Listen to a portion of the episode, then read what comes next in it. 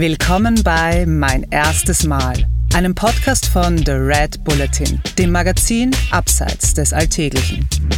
In unserem Podcast sprechen Persönlichkeiten über ihre Anfänge, über erste Versuche und kleine Siege auf dem Weg zum großen Erfolg. Sie verraten, wie du deine eigenen Talente entdeckst und dich motivierst, neue Abenteuer zu wagen. Heute zu Gast bei mein erstes Mal die Ultraläuferin Annemarie Flammersfeld im Interview mit Jeanne Brach. Es ist so unbewusst eher, dass man plötzlich in so einer Negativität drin hängt. Ich sage das immer so eine, wie auf so einer Schallplatte, die dann feststeckt auf so einer Rille. Diesen Moment, den muss man erkennen. Und in dem Moment, wenn man es erkennt, kann man es akzeptieren. Und wenn man es akzeptiert, dann bieten sich wieder neue Möglichkeiten. Dann öffnet sich der Raum für, für, für neue Wege, für neue Ideen, für neue Denkmuster. Das ist Annemarie Flammersfeld. Manche nennen sie auch die Desert Queen. Als erste Frau und erste Deutsche hat die 45-jährige Extremläuferin im Jahr 2012 die Racing the Planet Four Desert Series gewonnen. Dafür ist sie insgesamt 1000 Kilometer durch die vier härtesten Wüsten der Welt gelaufen. Seither ist kein extremer Ort vor der gelernten Sportwissenschaftlerin sicher. Nach dem Bottom-up-Prinzip radelt, wandert und läuft sie am liebsten vom tiefsten Punkt eines Landes zum höchsten und gelangt dabei schon mal auf den höchsten Vulkan der Welt oder stellt einen Weltrekord im Speedrun auf den Kilimanjaro in Tansania auf. Im Interview erzählt mir Annemarie von der Schicksalsfügung, die sie zur Extremläuferin machte von Halluzinationen auf fast 7000 Höhenmetern und davon, was sie tut, wenn die Schallplatte im Kopf mal hängt. Liebe Annemarie, willkommen bei Mein erstes Mal Podcast. Ja, vielen Dank für die Einladung. Ich bin schon ganz gespannt. Ich würde gerne mit deinem ersten Mal als Extremläuferin beginnen. 2012 hast du ja mit dem Extremlaufen begonnen und bist auch gleich beim Racing the Planet for Desert Series angetreten. Da ging es darum, jeweils 250 Kilometer durch vier Wüsten zu laufen, und zwar durch die windigste Wüste der Welt, die Wüste Gobi, die trockenste Wüste, die Atacama, die heißeste Wüste, die Sahara und die kälteste Wüste, die Antarktis. Wie kam es denn zu diesem ersten Mal? Ja, also ähm, dazu muss man vielleicht ausholen, dass ich, bevor ich diese Wüstenwettkämpfe gemacht habe, eigentlich keine Läuferin gewesen bin, sondern ähm, ich hatte mit dem Laufen eigentlich gar nichts zu tun. Also ich habe sehr lange Handball gespielt, das war meine Sportart. Und äh, wenn der Handballtrainer gesagt hat, jetzt geht mal laufen, dann, dann habe ich ihn groß angeschaut. Das, also Joggen, es war für mich äh, irgendwie nie ein Thema bis ich dann in die, äh, aus, aus der Stadt Köln in die, in die Alpen gezogen bin, nach, äh, nach Österreich zuerst und dann jetzt in die Schweiz. Und äh, dort gab es keine Handballvereine und ich ähm, habe mir dann andere Sportarten gesucht, die natürlich hier mit den Bergen mehr zu tun haben. Und so bin ich so ein bisschen ans äh, Wandern gekommen und auch ans Traillaufen oder ans schnelle Bergwandern oder sowas in der Art, nennt man das ja Trailrunning. Und dann, ja, gab es eben diese, diese, diese schicksalshafte Begegnung, als ich eigentlich nur reisen war um, in Südamerika als ganz normale Touristin. Und dort habe ich dann bei einem Ponytrekking am Ende der Welt in Südamerika äh, Gunnar aus Norwegen kennengelernt. Und dieser Gunnar hat mir dann von Racing the Planet erzählt. Und ich habe gedacht, was zum Geier ist das denn? Und irgendwie hat mich da dieser Gunnar mit diesem Racing the Planet nicht mal losgelassen. Und das war wie so eine ja, totale Flamme der Begeisterung dann plötzlich durch meinen ganzen Körper gegangen ist. Und als ich da zu Hause war, habe ich da recherchiert und habe gesehen, oh, das ist krass, man kann da nicht nur durch eine Wüste laufen, weil Gunnar auf dem Weg in die Antarktis war, ähm, äh, sondern man kann durch vier Wüsten laufen und äh, ja, was ist das? Und ähm, habe dann eben gesehen, diese Länder, die waren alle ganz reizvoll, äh, mein Gott, äh, Chile und, und Ägypten und dann China und vor allen Dingen auch dann die Antarktis und ähm, dann bin ich relativ lange mit mir selber in Klausur gegangen, wie ich das so sagen möchte, und habe erstmal mich selber gefragt, möchtest du da an einem Rennen teilnehmen? Und da war sofort die Stimme da, ja, mach das. Und dann im zweiten Moment war, okay, aber an welchem Rennen möchtest du denn dann teilnehmen? Windigste, heißeste, kälteste oder die trockenste Wüste? Und dann kam ich ganz schnell ins Schwitzen, in Anführungsstrichen, weil alle Wüsten natürlich total interessant waren. Und dann habe ich so ein bisschen noch äh, weiter recherchiert auf dieser Veranstalter-Webseite und habe gesehen, dass es diesen Grand Slam Club gibt oder Club. Und in den kommt man rein, wenn man alle vier Wüsten in einem Jahr durchläuft. So, habe ich gedacht, gucken wir doch mal, wer da so alles drin ist. Und zu dem Zeitpunkt waren da irgendwie nur sieben Personen drin, keine Person aus Deutschland. Habe ich gedacht, das ist mein Ziel. Gesagt, getan. Du bist die vier Wüsten tatsächlich gelaufen. Welches war deine erste Wüste? Die erste Wüste war dann die Atacama-Wüste in Chile, ähm, die trockenste Wüste der Welt. Und da bin ich ja als völliger Rookie hingegangen, als völliger Anfänger, Anfängerin. Ähm, und hatte nicht so eine wirkliche Ahnung, was da auf mich zukommt, weil eben ich bin auch nicht so ein Typ, dass ich mich vorher sehr, sehr groß über die Dinge informiere, weil ich eher meine eigenen Erfahrungen sammeln will und nicht so denke, aha, okay, das muss jetzt dann so sein oder da werde ich das erleben, sondern ich wollte einfach 100% ich sein und so habe ich dann am Morgen von der ersten Etappe die ersten 40 Kilometer, also das Rennen ist ja so aufgeteilt, dass man sechs Etappen läuft und zwar sonntags ein Marathon, montags ein Marathon, Dienstag den Marathon, Mittwoch ein Marathon, also jeweils 40 Kilometer. Dann am Donnerstag läuft man einen doppelten Marathon von 80 Kilometern. Für den hat man 24 Stunden Zeit. Und am Samstag dann nochmal 10 Kilometer, um auf die 250 zu kommen. Wow. Also die ersten 40 Kilometer standen an. Und ähm, die Atacama-Wüste startet auch noch auf einer rechten Höhe. Auf knapp 2500 Metern sind wir da gestartet und mussten auch noch höher laufen, auf knapp 3000. Und da bin ich einfach mal gelaufen in einem Tempo, das ich trainiert hatte. Ich habe ja auch meinen Rucksack immer auf dem Rücken dabei, weil dieses Rennen ein ähm, self-supported Race ist. Das heißt, man nimmt alles im Rucksack mit, ähm, außer ein Zelt. Also der Veranstalter stellt einen Zeltplatz und gibt uns Wasser. Aber alles, was wir sonst Essen, Wechselkleider, sonstige Sachen, Schlafsack, Isomatte, muss alles in den Rucksack. Und der Rucksack, der wiegt so zwischen 10 bis 12 Kilo ohne Wasser. Also, dann bin ich da losgelaufen und dann die ersten 10 Kilometer lief ganz gut. Also war alles, alle 10 Kilometer war dann der Checkpunkt, wo es auch Wasser gab und ein Arzt anwesend war oder Medizinpersonal. Und dann die zweiten zehn Kilometer und dann, weiß ich noch, kam man in so einen Canyon rein, wo es so unglaublich heiß war, so wo links und rechts die Wände hoch sind und wahrscheinlich vor Millionen von Jahren da mal Wasser durchging irgendwie, aber in dem Moment war das so heiß und so staubig.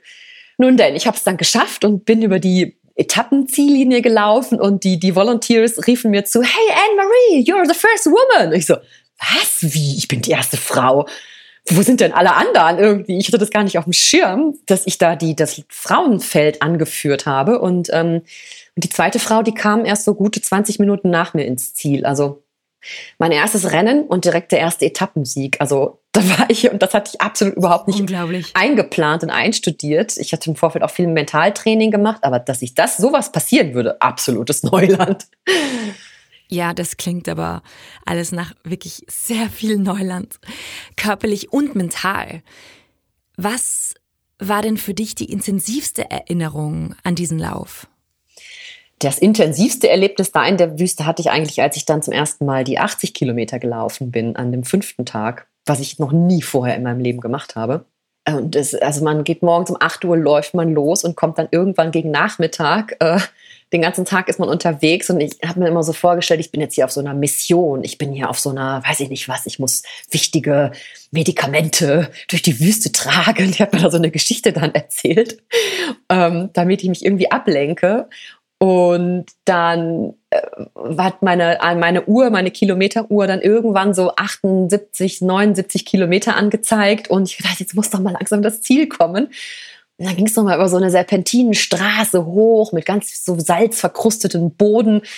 Und dann habe ich von ganz weitem, und das ist, ich werde das nie vergessen, diesen Anblick ähm, von, von Camp zu Camp, das wurde immer neu, neu aufgebaut, wurden auch dann die, die Toy-Toys, die, die, die tragbaren äh, Toiletten mitgeschleppt. Und dann habe ich von ganz weitem diese Dächer von diesen weißen Toy-Toys gesehen. Halleluja, ich bin im Ziel. also ich habe mich noch nie so sehr darüber gefreut, über den Anblick von solchen Toy-Toys. Und dann habe ich auch schon das, das, das, Trommeln gehört von den Volunteers und dann bin ich dann über diese Ziellinie gelaufen von der fünften Etappe und hatte nochmal irgendwie, glaube ich, 30 Minuten rausgeholt an Vorsprung und ich wusste, wenn ich es am nächsten Tag mit den 10 Kilometern nicht irgendwie, wenn mir da irgendwas passieren sollte, ähm, dann habe ich das Rennen gewonnen und das war ein Moment, wo ich gedacht habe, so, ey, weiß ich, bin gerade auf einem anderen Stern irgendwo und äh, es war, war ich schon über mich selber sehr überrascht, was ich da, was ich da geleistet habe. Und du sagst, ähm, du bist ja so lange alleine beim Laufen. Äh, du versuchst dich abzulenken. Du hast ja auch Musik, oder? Was sind so unterschiedliche Strategien oder was, was, äh, wie verbringst du deine Zeit? Wie schaffst du es, dich trotzdem konzentriert zu bleiben? Ja, ein Thema war Musik. Ich hatte da meine Playlists fertig gemacht, von Punkmusik über Indie, über äh, Schlager, also alles, was ich da so drauf gespielt habe. Mm, oder auch Playlists von Freunden, die mir die dann äh, vorher geschickt hatten. Die Batterie vom iPod musste allerdings auch aufgeladen sein und das musste man haushalten, ähm, weil ich hatte ja keine Steckdose und keine, ich habe auch keine Solarpanels mitgenommen, weil ich das musste ich ja alles tragen. Ähm, aber ich hatte ja meinen Kopf und im Kopf passiert ja so unglaublich viel im Mentalen und man, man kann ja entweder, das kann ja mentales, äh, also Doping sein, dass es total wahnsinnig gut geht, oder es kann auch der absolute desaströseste äh, Gedankenrausch sein, in dem man sich bringen kann mit seinen Gedanken. Und ähm, auf dieser langen Etappe eben, da habe ich mir eben diese Geschichte erzählt, dass ich wirklich auf einer Mission bin ähm, und habe äh, jeden Kilometer im Prinzip gefeiert. Also ich habe jeden Kilometer, den ich hatte, habe ich gesagt, ja, ich habe schon drei Kilometer. Juhu, jetzt habe ich schon sieben. anstatt zu sagen, oh, ich muss ja noch 75, ach, ich muss ja noch 72. Also ne, das so ein bisschen zu drehen. Ähm, ja. Dann habe ich mich mental in, in, in, an Orte gebracht, die ich vorher einstudiert hatte, sogenannte Lieblingsorte, wo ich an einem Bergsee sitze und mit all meinen Sinnen da bin, die Füße ins Wasser lasse, die Geräusche höre und so. Also wirklich so ähm, man kann sagen, so den Film gewechselt, eine neue Kassette eingelegt quasi, mit der ich dann weitergelaufen bin. Oder ähm, dass das Wichtigste ist, einfach im Hier und Jetzt zu bleiben und nicht schon mit den Gedanken vorauszueilen, ach, wäre ich doch schon mal da hinten nächst, beim nächsten Checkpunkt oder ach, wäre ich doch schon mal wieder zu Hause oder keine Ahnung was, das ist der absolute Killer. Du hast ja im Endeffekt nicht nur den Lauf in der Atacama-Wüste gewonnen, sondern die gesamte Desert Series. Und zwar als erste Frau und als erste Deutsche. Das war also dein erster großer großer, großer, wichtiger Erfolg. Aber wir sprechen ja hier nicht nur über Erfolge, sondern auch übers Scheitern. Wann hattest du denn beim Laufen zum ersten Mal einen Moment, wo du auch gescheitert bist? Ja, diese schwarzen Momente hat ja jeder irgendwie in seiner Karriere. Aber einer, der mir jetzt dazu einfällt, ist, als ich zwei Projekte miteinander verbunden habe oder ja, das war mir auch gar nicht so bewusst. Also ich hatte im Juli bin ich nach Tansania geflogen, um dort so ein privates Projekt zu machen, äh, vom tiefsten auf den höchsten Punkt ähm, eines Landes. Und das sind diese sieben Vulkane auf den jeweiligen sieben Kontinenten. Und in Tansania stand der aus Afrika, eben an Kontinent Afrika, der Kilimanjaro. Und da bin ich mit zwei Freunden fünf Tage lang durch, durch Afrika ähm, geradelt mit dem Fahrrad. Wir haben am tiefsten Punkt angefangen, nördlich von, von Dar el Salam. Und ähm, ja, das, das war schon sehr extrem, weil äh, auf so einer Tour bekommt man nie das zu essen, was man gerne hätte. Man schläft dort, wo es gerade einen Schlafplatz gibt, weil man das alles selber eingeteilt hat. Und es ist alles ziemlich strapaziös. Aber ähm, dadurch kommt man auch in, in Regionen, die man wahrscheinlich normalerweise auf so einer Touristenroute nicht sehen würde. Also es hat, wie gesagt, alles wieder so Vor- und Nachteile. Und ähm, dann waren wir nach fünf Tagen oder sechs Tagen am, am, am Fuß vom Kilimanjaro und sind dann innerhalb von vier Tagen ganz regulär äh, auf, den, auf den Kilimanjaro raufgegangen. Und dann habe ich mir vorher gesagt, okay, wenn das alles gut klappt, diese Tour mit dem Bike und so, dann werde ich versuchen, noch den Speedrun zu machen, weil ich wusste, da gibt es so einen Weltrekord, ähm, dass Leute von, von, von diesem Gate einfach auf den Kilimanjaro rauflaufen, um mal zu schauen, wie schnell geht denn das. Und das war so ein bisschen dann so meine Idee auch, wenn alles gut läuft, dann versuche ich das mal einfach, um zu schauen, wie schnell kann ich denn da oben sein. Und das war schon auch sehr extrem, weil ich da Mutterseelen allein morgens um vier, fünf Uhr im stockfinsteren Dschungel, Regenwald gestartet bin, weil natürlich von meinen beiden Freunden keiner mitgekommen ist, weil die nicht so fit sind. Und ähm, das war dann quasi nur ich und meine Stirnlampe. Und ich habe also ich habe gedacht, was mache ich denn hier eigentlich? Weil dieser stockfinstere Regenwald und ich habe nur gedacht, wenn ich gleich mit meiner Stirnlampe irgendwem in die Augen blitze und irgendwas zurückblitzt, ich falle auf der Stelle tot um. Okay, das, also es war schon mal eine ziemliche Herausforderung. Dann bin ich da oben angekommen hab, war irgendwie drei Stunden schneller als äh, der Rekord, der da bestand und, und habe das geschafft und so, alles super, juhey, juhey. Ich war auf einer völligen Welle von, von Glücksgefühlen und, und Endorphinen und bin wieder hier zurück nach St. Moritz gekommen. Hatte so wirklich so zwei, drei Wochen, wo ich hier durch, durch das Dorf gegangen bin und war so richtig so, wow, ich habe was ganz Tolles geschafft. So für mich selber war ich da so total so, meine Güte, was wozu der menschliche Körper so fähig ist. Und dann kam dieser Knick und ich wusste, dass von den vorherigen Wettkämpfen, die ich so gemacht habe, dass nach so einer Euphorie ist, irgendwann der Körper wieder in den Normalzustand gehen muss, was ja auch völlig logisch ist. Ich kann ja nicht ständig auf so einer Welle der, der Glücksgefühle reiten. Ähm, nur dummerweise kam dann dieser Abfall, ähm, kurz bevor ich dann zum nächsten Projekt gestartet bin, den Transalpine Run, ähm, der in, in Garmisch gestartet ist und acht Tage über die Alpen geht mit, ich glaube, 280 Kilometern und so 16.000 Höhenmetern. Auch wieder ein Etappenlauf. Und wir waren da zu viert, also vier Freunde, zwei Teams. Und ähm, bevor es dann losging, äh, vor der Start, bevor der Startschuss fiel, saß ich auf der Toilette und hatte den ersten Nervenzusammenbruch, weil ich habe so geheult. Ich konnte einfach, ich hatte, ich konnte mich nicht irgendwie da in jetzt reinversetzen, dass ich da jetzt diese acht Etappen laufe, weil mein Körper war noch vollkommen mit dieser Afrika-Reise beschäftigt und meine, meine, meine Gedanken, vor allen Dingen mein Hirn, das war so übervoll mit diesen Eindrücken. Das ist wie so, wenn man so ein Fotoalbum hat und noch Fotos reinquetschen will, aber es gibt keinen Platz mehr da. Die Seiten sind alle voll. Es geht gar nichts mehr rein. Und das war mir aber auch in dem Moment gar nicht bewusst. Ich habe die ganze Zeit immer nur gedacht, oh, ich bin so leer, ich habe keine Kraft, aber im Nachhinein war ich einfach zu voll von Ereignissen und ich konnte überhaupt nicht das abrufen, was ich gerne wollte. Und dann bin ich an die Startlinie gegangen und mit Tränen verschmierten Augen und mein Laufpartner Tim, der hat nur gesagt, Mensch, Flammi, was ist denn los? Und ich nur so, ich kann nicht. Aber da wir angemeldet waren und auch die Sponsoren und wir waren da die Favoriten und wir waren da wirklich auf Top 1 gesetzt und, und alles, dieser Druck plötzlich, der von außen da war. Und ich habe gedacht, das muss ich jetzt irgendwie durchziehen. Und, aber es ging einfach nicht. Ich bin nicht in meinen gewohnten Rhythmus gekommen. Vom ersten Schritt an hat alles wehgetan. Der Kopf, der hat nur geklopft. Es war, jeder Schritt war eine Tortur. Ich habe das aber diese acht Etappen durchgezogen. Es wurde von Tag zu Tag eigentlich immer schlimmer jetzt nicht körperlich, dass ich irgendwie über eine Grenze hinausgegangen wäre, dass ich mich verletzt hätte oder dass ich da irgendwie über einen Schmerzzustand gegangen wäre. Der Körper hat schon irgendwie funktioniert, aber der Kopf, der war einfach am Ende. Und das war für mich so ein Moment, als ich dann, als wir fertig waren, wir sind dann Fünfte geworden, overall, was jetzt auch nicht schlecht ist, aber mit einem Ziel vom ersten Platz da reinzugehen in so ein Rennen und dann zu sehen, es läuft überhaupt nicht und es kommt auch die Kraft einfach nicht das war schon ein Moment, wo ich nachher dann, ich bin auch nicht zur Siegesfeier mitgegangen, ich habe mich in mein Hotelzimmer unter die dickste Bettdecke gelegt, ich konnte überhaupt gar nichts mehr und ich habe dann nachher wirklich ähm, eine Zeit lang die Laufschuhe überhaupt nicht angeschaut. Ich bin, ähm, mm. ich bin mm. schwimmen gegangen, ich bin in Ballettunterricht gegangen, ich habe Tennis gespielt, also es war alles komplett, lasst mich mit dem Laufen und Wettkampf in Ruhe. Und das hat äh, fast ein Dreivierteljahr gedauert oder ein Jahr fast gedauert, dass ich mich dann wieder ähm, zum nächsten Wettkampf dann erst anmelden konnte. Und was hast du denn aus diesem Scheitern gelernt?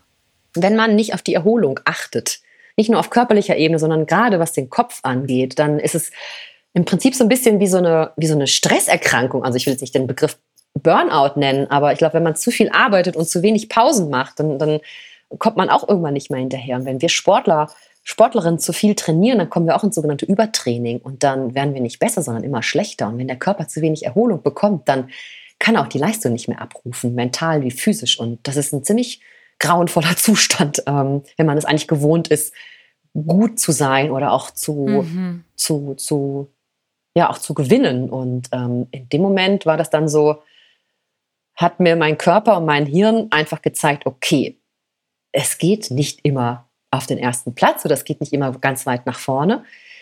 Aber ich habe daraus unglaublich viel gelernt und, und kann diese Momente auch ähm, in, in, Vorträgen oder auch in meinem, in meinem Job als Personal Trainerin, als Sportwissenschaftler unglaublich viel teilen, weil das ist so, es ist so was Authentisches und Sport versteht irgendwie jeder auch und ähm, kann man es ganz gut die Parallele dann ziehen. Und du hast ja diese spezielle Rolle, dass du ja eben auch äh, Sportwissenschaftlerin bist. Und es geht ganz viel um mentales Training, wie du es eh schon gesagt hast. Wie schaffst du das durch mentales Training, ähm, dir zu helfen, da weiterzumachen und nicht aufzugeben? Letzten Endes würde ich das so sagen, die Gedanken sind da. Manchmal ähm, kriegen die ein Eigenleben und das ist das Gefährliche, wenn die anfangen, außer Kontrolle zu geraten und man sich in so einer Spirale verstrickt und es geht dann irgendwie in die Negativität rein. Und ähm, das ist, das wirkt sich ja auch auf den Körper und auf die Leistung aus, wenn ich mir die ganze Zeit sage, ich schaffe das nicht, ich kann das nicht, oh Gott, es ist noch so weit, wie soll ich das bewältigen? Ähm, dadurch verändert sich die Körperposition, dadurch atmet man anders, dadurch läuft man anders, bewegt sich anders. Das ist häufig ist das automatisch, das heißt automatisch, das ist so unbewusst eher, dass man plötzlich in so einer Negativität drin hängt. Ich sage das immer so eine, wie auf so einer Schallplatte, die dann feststeckt auf so einer Rille.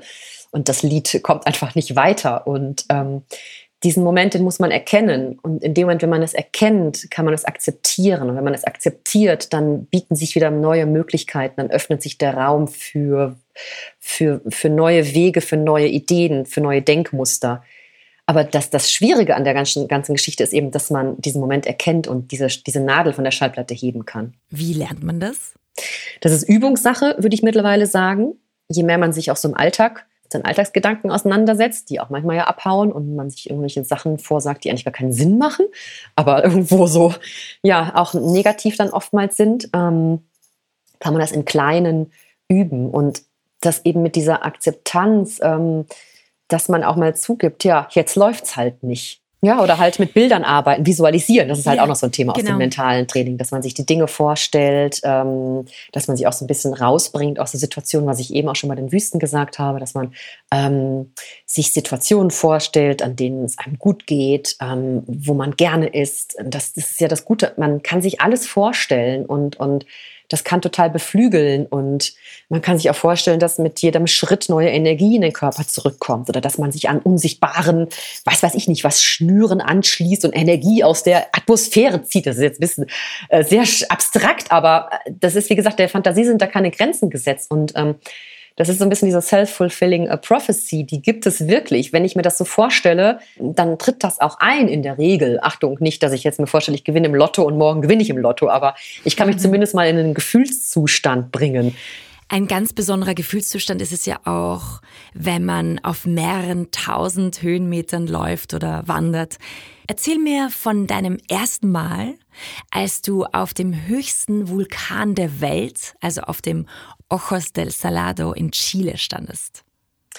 Also ja, der, der äh, Vulkan in Chile, das war jetzt der vierte Vulkan, den wir gemacht haben in unserer Serie, der Seven Volcanic Summits und der ist knapp 6.980 Meter hoch, also fast 7.000 und ähm, ziemliche Höhe und ich bin nicht so die, die Beste in, in, mit der großen Höhe. Das, das verkraftet mein Körper irgendwie nicht so ganz. Oder ich, ich keine Ahnung, es ist ja auch ein, vielleicht eine genetische Komponente, die damit spielt. Und ähm, dadurch, dass ich bei den drei vorherigen Vulkanen, die so knapp 5600 waren, auch sehr gelitten habe, habe ich mir diesmal gedacht, ich ähm, werde mich zu Hause vorbereiten mit einem Höhentrainingszelt. Und ähm, habe dann so, eine, so, eine, so ein Höhenzelt gehabt mit so einem Riesenapparat, wo äh, der, der in meinem Wohnzimmer stand, so ein Schlauch, der in mein Schlafzimmer führte und ich lag da, da glaube ich, 14 Nächte lang in dieser Höhenkammer. Einfach aus dem Hintergedanken, dass ich äh, diese, diese, diese wahnsinnig große Höhe ein bisschen besser und ähm, effizienter oder ja, gesünder erleben wollte. Und ähm, dann sind wir dann nach Chile gefahren und das ist ein, ein bisschen immer so eine, ähm, nicht eine Hetzjagd, was wir da machen, ähm, aber die beiden Freunde, mit denen ich das mache, sind zwei Italiener und der Giuseppe ist Lehrer und wir müssen uns halt immer irgendwie an diese Schulferien halten. Und dazu kommt noch, dass man diese Berge nicht zu jeder Tages- und Nachtzeit besteigen kann, sondern es gibt da ja auch die Klimazonen, also äh, nein, Wetterzonen oder wie sagt man nochmal, also im Sommer oder Winter und man macht das natürlich immer dann, wenn das Wetter gut ist. Und äh, deswegen äh, hatten wir für dieses Unterfangen, glaube ich, auch nur wieder zehn Tage Zeit und das ist ein total eigentlich ähm, nicht gut, weil für so eine große Höhe braucht man eigentlich mehr Zeit. Aber ich hatte mich ja gut angepasst und ähm, das lief dann auch ganz gut. Wir sind dann mit den Rädern durch, wieder durch die Atacama-Wüste gefahren, Ausläufer von der Atacama-Wüste und sind dann relativ gut vorgekommen, vorangekommen. Es war sehr heiß und dann haben wir Akklimatisierungstouren gemacht auf den Berg, immer wieder hoch und runter, ein bisschen Wasser hier und da hingelegt und dann war der Gipfeltag und wir sind dann von einer Höhe von 5900 gestartet äh, um auf 6.900 zu kommen, also 1.000 Höhenmeter, knapp dreieinhalb Kilometer. Also das ist nicht wirklich viel Wegstrecke, aber sehr steil. Und ähm, normalerweise würde ich, ja, weiß ich nicht, für 1.000 Höhenmeter und drei oder vier Kilometer vielleicht so eine Stunde oder ja, irgendwas sowas brauchen. Und dort haben wir sechs Stunden gebraucht. Äh, also es war wirklich ein Schritt und 20 Mal atmen. Und dann ähm, sind wir dann auf diesem Gipfel angekommen und dann hat das so ein bisschen, also es war wahnsinnig diese Weite, unglaublich äh, tolle Landschaft, das weiß ich noch, aber im gleichen Moment habe ich auch gedacht, so, oh, hier oben auf diesem Felsen ist es aber ganz schön wackelig. Habe aber dann mich wieder irgendwie gefangen und dann beim Runterlaufen fing dann fing das oder ging das weiter, dass ich solche ähm, leichten kleinen Halluzinationen bekommen habe von der Höhe. Also, das war so eine hypoxische Reaktion und ich habe, das war ein riesen Geröllfeld und ähm, ich habe in diesem Geröllfeld, in, in allen möglichen Steinen, habe ich Tiere gesehen plötzlich. Also die sich mir von meiner Fantasie in diesen Steinen gebildet haben. Und ich denke mal so, ach, da vorne steht eine Kuh.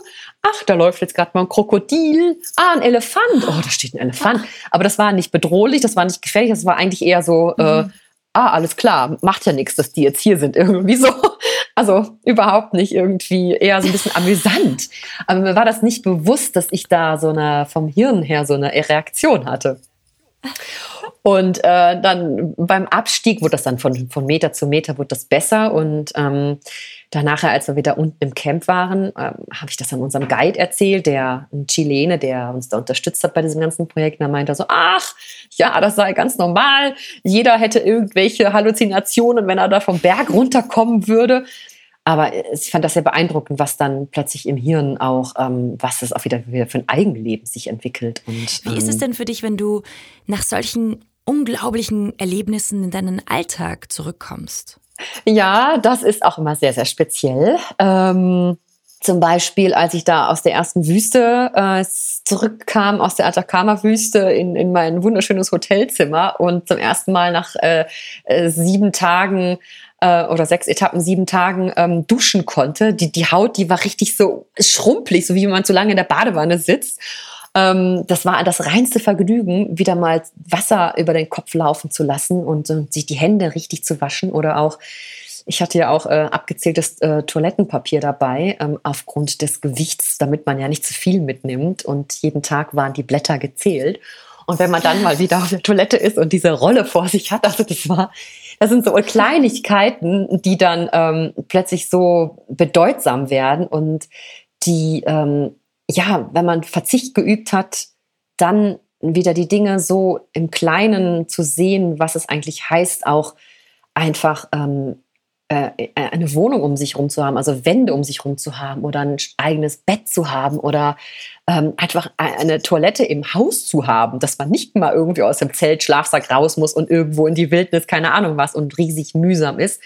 Also all diesen Luxus, den wir, den wir haben, ähm, das, das, das habe ich dann nach diesen Wettkämpfen immer sehr zu schätzen gewusst. Das hat dann vielleicht so ein, zwei Wochen angedauert und dann war ich auch wieder in der Normalität zurück. Ähm, aber das ist schon, war immer schon sehr, sehr schön dann. Damit sind wir bei der letzten Frage schon, die bei uns immer lautet.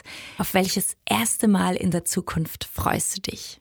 Dadurch, dass ich ja ähm, schon so viele Dinge erlebt habe, ist es gar nicht so ähm, leichter, was zu finden, was das Ganze erstmal toppen kann. Aber ich habe auch ja. gelernt, dass es äh, nicht immer schneller, höher, weiter sein muss.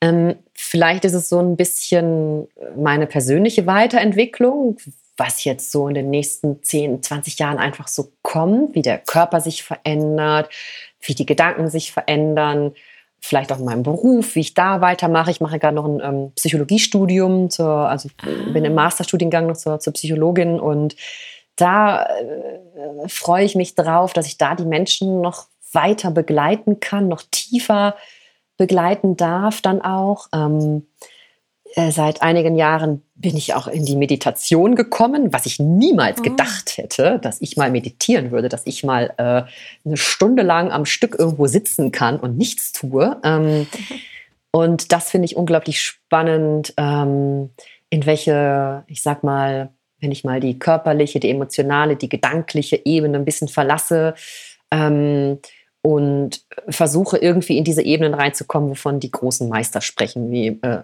kein anderer als Buddha oder äh, wir orientieren uns ja direkt immer am größten. ähm, aber oder auch, dass es sich so lohnt, einfach ähm, mit sich selber zu arbeiten und für sich mhm. selber seine Persönlichkeit mal anzuschauen und nicht zu sagen, oh Gott, was habe ich äh, Schreckliches erlebt, sondern zu schauen, wo sind meine Hürden und äh, laufe ich immer davor oder kann ich auch mal vielleicht drüber springen? Und was brauche ich dafür, um da drüber zu springen? Also so, das könnte ich mir vorstellen, dass das so meine, meine ersten Male dann werden, ja. Liebe Annemarie, danke für dieses Interview.